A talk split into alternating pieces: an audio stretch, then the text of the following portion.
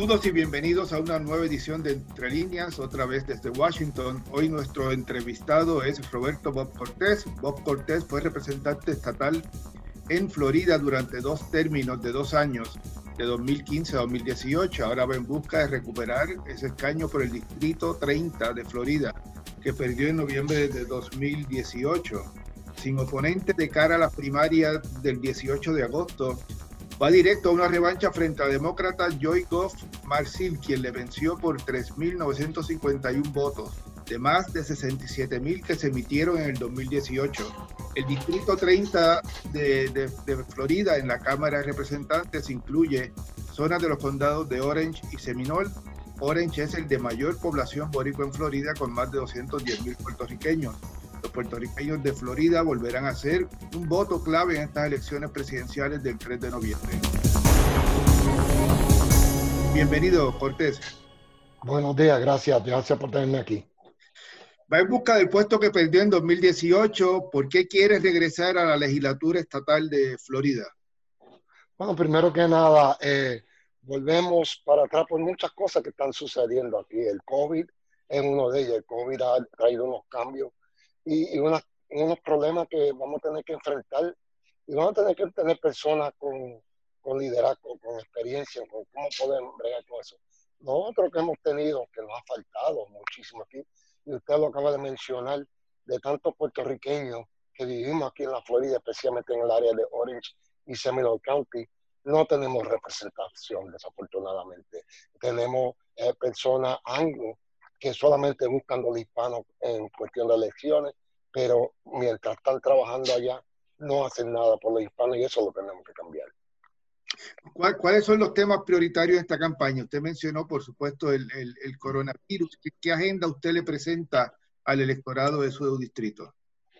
Bueno, primero que nada, el coronavirus es, es, el primordial porque el coronavirus es como decir lo, lo, que está arriba y todo lo demás está conectado al coronavirus. La educación, que es muy, muy importante. Ahora mismo los, los, estudiantes están próximos, el mes que este final de este mes, a volver a, a la escuela. Eh, Orange County empieza virtual el día 10, la semana que viene.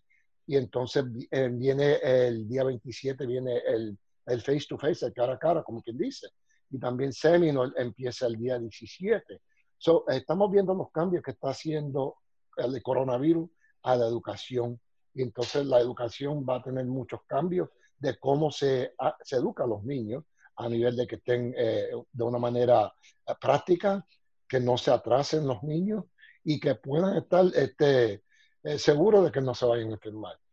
Y también los fondos. Fondos son importantes porque de esto viene, todos estos cambios cuesta dinero. Y el presupuesto anual, que es lo que la legislatura aquí de Florida controla, tiene que haber fondos para esta educación y los trabajos. Estamos viendo muchos, muchos sitios que están perdiendo trabajo. Disney acaba de anunciar que perdió más de 3 billones de dólares eh, en, esta pasada eh, eh cuatrenio. estamos viendo el coronavirus está teniendo un efecto detrimental a la Florida en cuestión de trabajo, en cuestión de empleo, en cuestión de educación, en cuestión del diario vivir.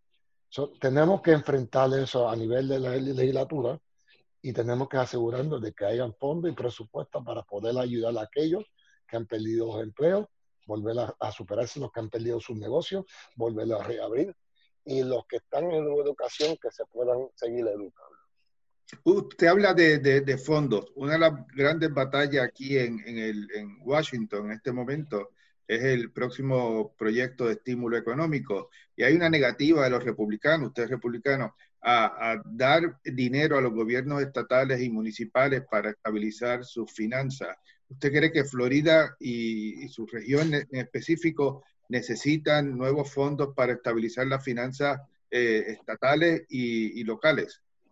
Definitivo, y se está recibiendo aquí una cosa, lo que no mencionan en Washington, es que ahora mismo el condado de Seminole tiene unos fondos que vinieron del primer CARES Act, que están tratando, me llamaron ayer para decirme cómo le llegamos esta información a los hispanos, a los negocios hispanos, de que puedan participar, porque hay 10 mil dólares por, por, cada negocio y lo estamos poniendo y todavía las personas no han, venido a hacer las aplicaciones.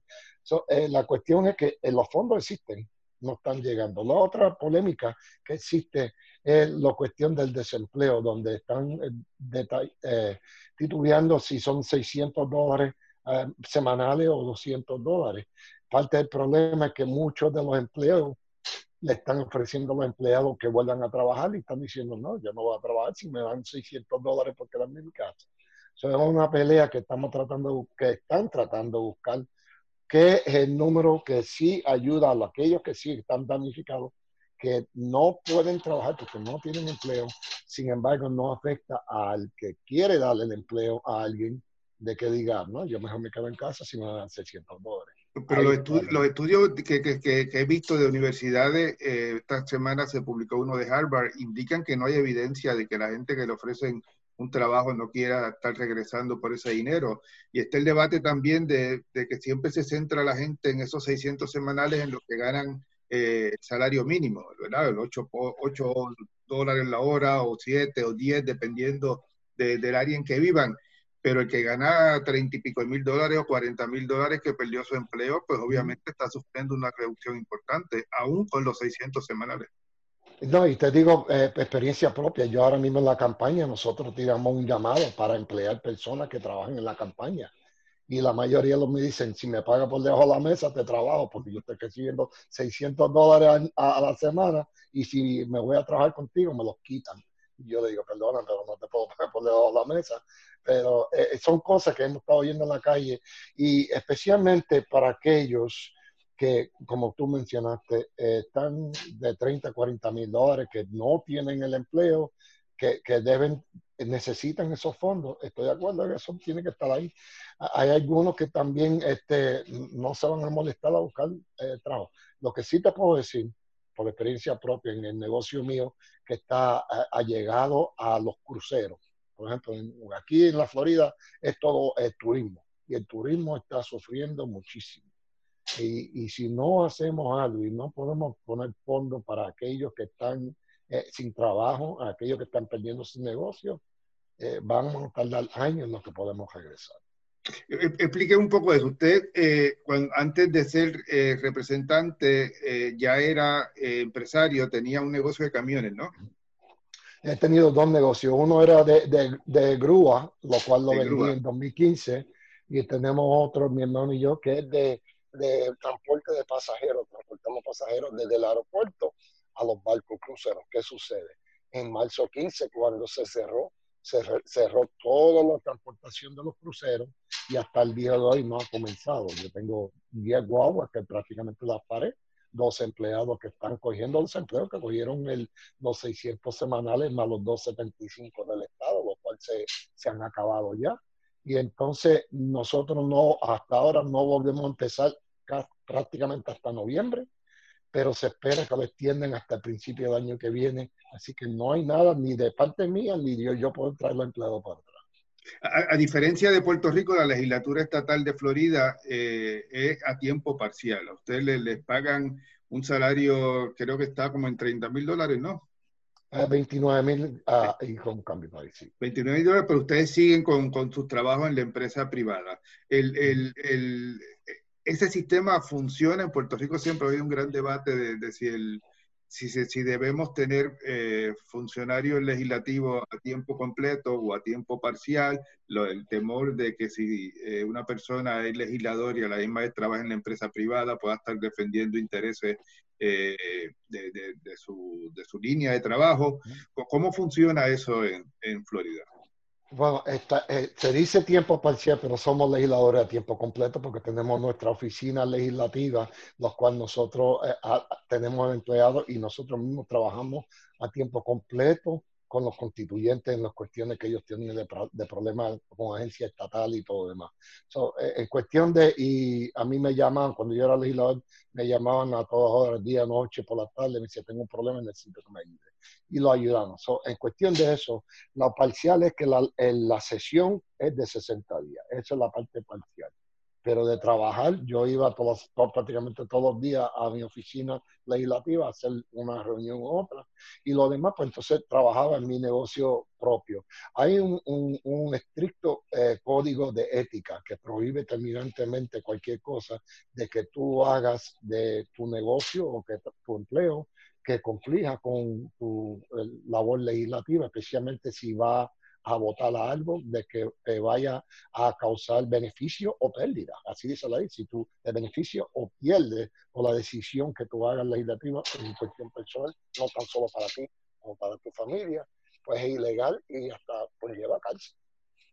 El, el, en el debate del, coronavirus, de, de, de, la crisis, ¿verdad? Y la emergencia que se está viviendo a nivel de Estados Unidos y de alrededor del mundo, el, ha habido un gran debate sobre la, la, tarea, el trabajo que ha hecho el gobernador eh, de Florida, eh, de Santis, si, si abrió eh, antes de tiempo o no el, el Estado, si, si, si, los negocios empezaron a, a reabrir sin, eh, con menos restricciones antes de tiempo. Están las escenas esas que se vieron en, la, en las cadenas de televisión para la época del Memorial Day y de, incluso de, de, de, de los de las vacaciones de primavera de, de los estudiantes en las playas. Eh, ¿Cómo usted cree que lo ha hecho el gobernador? Bueno, eso es una pregunta bien difícil de, de uno puede decir, si él hubiese hecho, lo contrario, si hubiese cerrado todo, como quiera, yo creo que los estudiantes, las personas hubiesen ido a las playas y ido a, a hacer las cosas que hicieron. Eh, acuérdense que con esto de la pandemia no ha habido un manual de cómo hacer las cosas si se cierra, si se abre, si se hace todo. es, bien difícil de decir criticar o elogiar a un gobernador que ha hecho unas decisiones. Hemos visto en parte, en otras partes, Nueva York y otros sitios que cerraron completamente y aún así hubieron alza de números. Hasta el mismo Puerto Rico hubieron un alza y Puerto Rico estuvo bastante cerrado. Eh, yo creo que para, por lo menos eh, en parte, y como comerciante yo, el tener el parcial, no el, algunos, porque las barras y muchos otros negocios se cerraron y se mantienen cerrados, pero otros negocios que se han mantenido abiertos, pero dando la información del CDC de que usen las máscaras, de que usen el distanciamiento social. Y los condados aquí han hecho lo que el gobernador no hizo con los condados, el condado de Orange y Seminole. También emitieron unas órdenes de que se había que seguir, que eran uh, bastante estrictas. Eh, desafortunadamente, no sé, las personas no le importa porque no hay forma de cómo enforzar esa, esa órdenes. Si te dicen, no, tienes que usar máscara todo el tiempo. Hemos visto que las personas que han ido a Walmart que no se quieren poner una máscara han peleado con los empleados y Walmart ya ha dicho, mira, no vamos a poner los empleados a que, se pongan Nuestro departamento de policía aquí en San County ha dicho, nosotros no somos la policía de máscara. Si alguien no los quiere poner, aún diciendo que el condado puso una orden eh, ejecutiva que lo, que requiere, no, no, podemos hacer mucho por eso. E, es cuestión de, de eh, eh, responsabilidad personal de cada uno de que use las máscaras. Yo, por ejemplo, yo uso las mías donde quiera que yo voy y yo uso mi distanciamiento y me lavo las manos y sigo todo lo que requiere el CDC. Y yo creo que si todo el mundo hacemos eso, vamos a salir de esta pandemia. ¿Cómo, cómo, cómo se hace campaña en, en, en, medio del coronavirus? Es bien difícil, es dificilísimo, eh, pero no es imposible. Eh, hemos hecho muchas cosas virtuales, como lo estamos haciendo ahora. Nosotros estamos, eh, sí, tocando puerta a puerta. Eh, y la persona dice, caramba, pero tú estás saliendo y visitando a las personas no te están cerrando la puerta en la cara. Me dice, yo al contrario, yo creo que están cansados, están encerrados en la casa que están contentos de ver una persona diferente. Sí, usamos las máscaras, usamos eh, los lo materiales, están en bolsas plásticas bien sellados, mantenemos el distanciamiento de más de seis pies, que llego a la, puerta, se lo entrego así a los lejitos, le digo ole y adiós y seguimos nuestro camino. ¿Y, cómo responde la gente? ¿Qué, interés hay? Eh, estamos, usted, usted no tiene primaria, las primarias en Florida son el 18 de agosto, no hay primaria en, su distrito por, por, la candidatura a la Cámara de Representantes, pero eh, obviamente estamos a menos ya de, de tres meses de, de, la elección general. Están respondiendo muy positivamente, especialmente muchos están pidiendo sus papeletas de votar por correo, que se ha visto un alza en el estado de Florida de, la papeleta, porque las personas tienen miedo a salir a, votar, pero quieren ejercer su derecho a votar. Y eso es una cosa de que vamos a exhortarles a todos, de que sí salgan a votar. Si quieren eh, eh, pedir una papeleta, lo podemos ayudar con pedir la papeleta. es importantísimo. Y una cosa mencionaste al principio, nosotros perdimos por 3.900 votos en el 2018. Y los números que hemos sacado de, de 20.000, casi 21.000 hispanos que están registrados a votar en mi distrito, en el 18 solamente como 9.400 salieron a votar. Y eh, el, el, hecho de que el hispano no haya salido a votar a medio tiempo, no puedo decir que fue parte, fue la razón que perdí, pero fue parte eh, grande la, la, cual perdimos. Eh, el mensaje es bien claro hoy en día. El mensaje es, eh, el hispano somos muchos. Aquí más de, más de casi 5 millones de hispanos en la Florida, puertorriqueños 1.3 millones aquí en el área Florida Central. Somos muchísimos. Y tenemos ese poder de votar y vamos a votar por las personas que de verdad nos puedan ayudar, que entiendan nuestra cultura, que entiendan nuestros problemas y sepan cómo poder resolverlos. ¿Cuántos eh, boricuas más o menos hay en su distrito y cuál, es el porcentaje de, del electorado hispano en, el distrito 30? El distrito 30 es de alrededor del 22%, de ese 22% casi el 65% es puertorriqueño. O sea que, algunos 14 mil puertorriqueños viven, eh, residen en el distrito que el puertorriqueño puede, que el puertorriqueño puede decidir el, representante estatal en ese distrito. Efectivamente, y, lo debe hacer así, porque si venimos al caso, venimos, retrocedemos cuando yo estaba en la legislatura en el 2017, cuando María pasó por Puerto Rico, que yo pude allegarme al gobernador Scott y decirle al gobernador, mira, estas son las cosas que tenemos que hacer por los puertorriqueños y por Puerto Rico inmediatamente. Y la gran mayoría de la, de la, idea que yo le di, él las puso en práctica, lo cual ayudará a los puertorriqueños. Si te fijas en este pasado, cuando yo no estuve ahí, que está la que está ahí ahora, cuando pasan los terremotos por Puerto Rico, ¿qué se, hizo, se hicieron por los puertorriqueños aquí? Nada tenemos, eh, tenemos que tener personas que saben y cómo pueden ayudar a los puertorriqueños en, en, la legislatura y también a nivel local y, y, federal también, porque así podemos este, eh, ayudarlos independientemente de, de partido, José, independientemente de partido. Podemos ayudar. en Soto es uno que es mi gran amigo, un demócrata, lo respeto mucho y hace mucho por los puertorriqueños. Oiga, ¿y cómo, se percibe, cómo perciben los boricuas en su zona al presidente Trump? Es, mixto, es mixto y muchas personas pues dicen que, que, que, no le gusta, obviamente, que él es, eh, su forma de, de, hacer las cosas, de su forma de hablar, de sus tweets, obviamente son muchas veces ofensivos, algunos dicen que son racistas, y entonces hay algunos también que dicen que le encanta lo que está haciendo el presidente Trump. Eh, eh, yo diría alrededor de algún 60% no lo apoyan y algún 35% lo apoyan aquí, en cuestión de los hispanos y los puertorriqueños.